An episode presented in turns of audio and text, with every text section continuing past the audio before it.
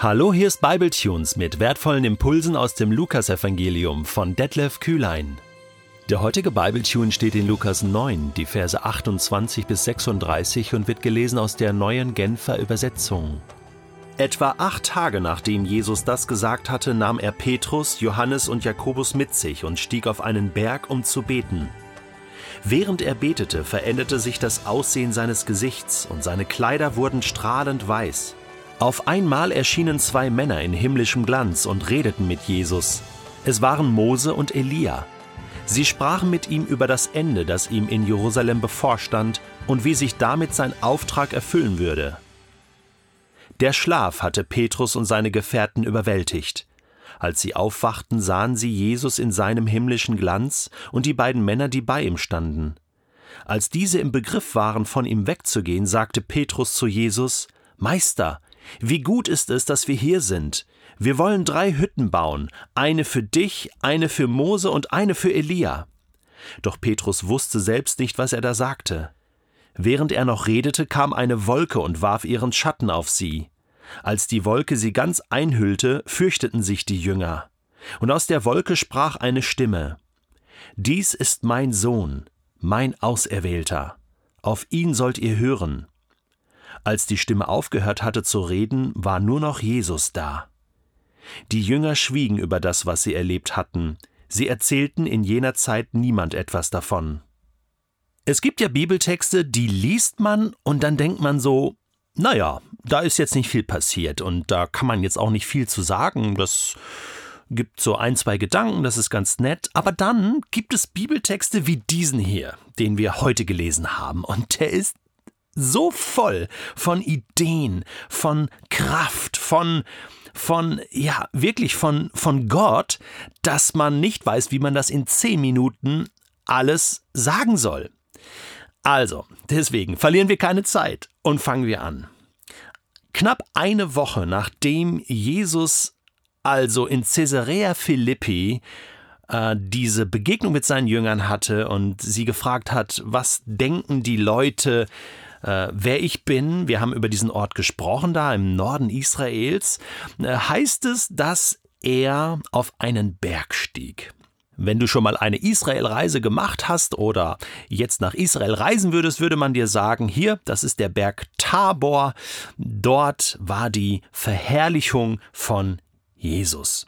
Ich glaube mit einigen anderen, dass es nicht unbedingt dieser Berg Tabor gewesen sein muss, was auch mehr so ein Hügel ist von ein paar hundert Metern, sondern dass Jesus von Caesarea Philippi dort im Norden Israels an den Jordanquellen einfach losgewandert ist auf den einzigen wirklichen Berg in Israel und das ist der Hermon. Mount Hermon, der zum Teil im Libanon, sich befindet, zum Teil in Syrien, zum Teil in Israel. Der ist 3000 Meter hoch und das ist ein wirklicher Berg und da braucht man auch schon mal eine Woche, bis man oben ist und da muss man dann auch Zelte aufbauen, um da zu übernachten und so weiter. Verstehst du, was ich sagen will? Ich glaube, Jesus ist mit seinen Jungs da hoch. Eine richtige Bergwanderung haben die gemacht die haben Zeit miteinander verbracht. Er mit seinen drei, ja, ich will nicht sagen zentralen Jüngern, aber mit denen hat er am meisten gemacht. Petrus, Johannes, Jakobus, äh, Zebedeus Söhne. Äh, diese drei, das waren so sein innerstes Team, sein, sein engster Freundeskreis. Und mit denen wollte er wirklich Zeit verbringen, mit denen ist er gewandert und hoch auf diesen Berg, über den Abraham schon gekommen ist, ja, und das verheißene Land gesehen hat. Da, da betete er. Na gut, vielleicht ist der Ort auch nicht so wichtig. Wichtig ist auf alle Fälle, dass der Vater, der Vater, der himmlische Vater ihm dort begegnete. Nicht nur im Gebet, sondern auch äußerlich. Plötzlich veränderte sich das Aussehen seines Gesichts, seine Kleider wurden strahlend weiß. Äh, die Jünger haben ja geschlafen in der Zeit, aber irgendwie müssen sie doch mit einem halben, halben Auge zugeguckt haben oder äh, später das so bestätigt haben. Äh, es heißt ja am Ende, sie schwiegen über das, was sie erlebt hatten und erzählten in jener Zeit niemand etwas davon. Aber dann, als Lukas, der Evangelist, kam und sie fragte, da haben sie dann ausgepackt und wirklich alle Details gebracht. Und das Geniale ist, äh, was jetzt hier passiert auf diesem, auf diesem Berg. Mose und Elia erscheinen. Und das zeigt uns, Mose und Elia, erstens, die hat es wirklich gegeben. Okay, man muss das heutzutage mal äh, so, so festhalten, oder? Die hat es wirklich gegeben und äh, die waren in einem ganz lebendigen Zustand. Also die haben nicht in irgendwelchen Gräbern gelegen und haben vor sich hin gewest, sondern, sondern die waren persönlich da. Die lebten, obwohl sie ja eigentlich gestorben waren. Gut, Moses Leichnam hat man nie gefunden und Elia ist ja bei lebendigem Leibe entrückt worden. Der ist ja nie gestorben. Jetzt kann man sagen, ja klar, dass der noch lebt, aber Lassen wir das Thema mal aus. Die sind auf alle Fälle im Himmel und begegnen hier Jesus und die kennen sich. Ja, und dann reden sie miteinander, also ein bisschen länger, und sprechen vor allen Dingen über das Ende, was Jesus in Jerusalem bevorstand und äh, über den Auftrag und natürlich das Leiden. Darüber hatte er ja gerade erst gesprochen und ich glaube, dass das hier so, so eine Stärkung war für Jesus, dass, dass die zwei Mose und Elia, ich meine, das sind echte Kaliber, dass die gekommen sind, um Jesus aufzubauen, um ihn zu ermutigen, um ihm zu sagen, hey, der ganze Himmel steht hinter dir. Und du packst das, du gehst diesen Weg, dass wir dem Kraft gegeben haben, auch in Gethsemane später dann so zu beten, oder? Eine ganz wunderbare Szene. Und jetzt wachen die Jünger auf. Und ich, ich kann mich so richtig hineinversetzen in so einen Petrus, der sieht das und denkt, ey, träume ich noch oder was ist denn das? Ja, er sieht die, diesen himmlischen Glanz, er sieht die beiden Männer, die bei ihm standen. Wahrscheinlich hat er erst gar nicht geschnallt, wer das ist, ja, und musste Jesus später fragen. Aber er merkt, hier geht etwas ganz Grandioses ab, etwas Übernatürliches, äh, etwas Bombastisches. Und Petrus will das, diesen himmlischen Moment, festhalten. Wie gut, dass es, wie gut, dass wir hier sind, sagt er. Ja, und, und ich kann ihn so verstehen. Ich habe manchmal schon kritische äh, Aussagen gehört, auch in Predigten und, und Kommentaren. So, ja, das ist wieder typisch Petrus, ja, der, der äh, denkt wieder nur an sich, ja, und will jetzt hier den Himmel festhalten und so. Aber ich würde sagen, ja, ich hätte es genauso gemacht. Hey, wenn du schon mal ein Stück Himmel spürst, dann, dann willst du das nicht mehr loslassen, du willst es konservieren oder ich verstehe ihn total.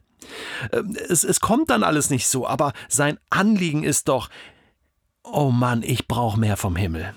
Ich brauche mehr dieses, diesen Himmel auch in meinem Leben, diesen Kontakt zum Himmel, diese, dieses übernatürliche mehr erleben.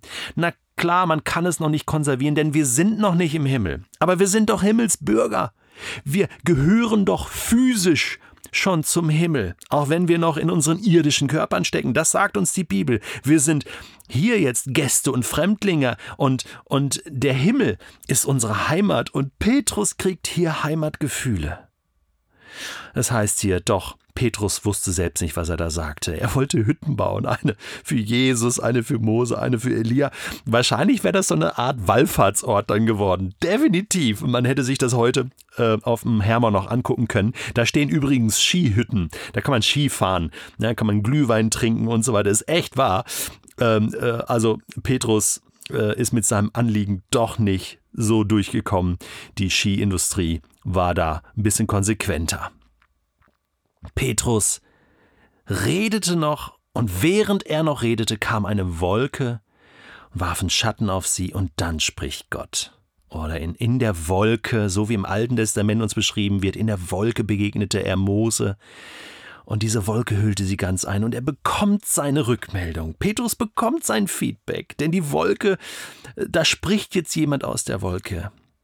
Und er sagt, hey, es kommt hier nicht auf Mose und Elia mehr an, die hatten ihre Zeit, aber jetzt ist das hier die wichtige Person, mein Sohn, mein Auserwählter. Auf ihn sollt ihr hören, auf ihn allein sollt ihr hören.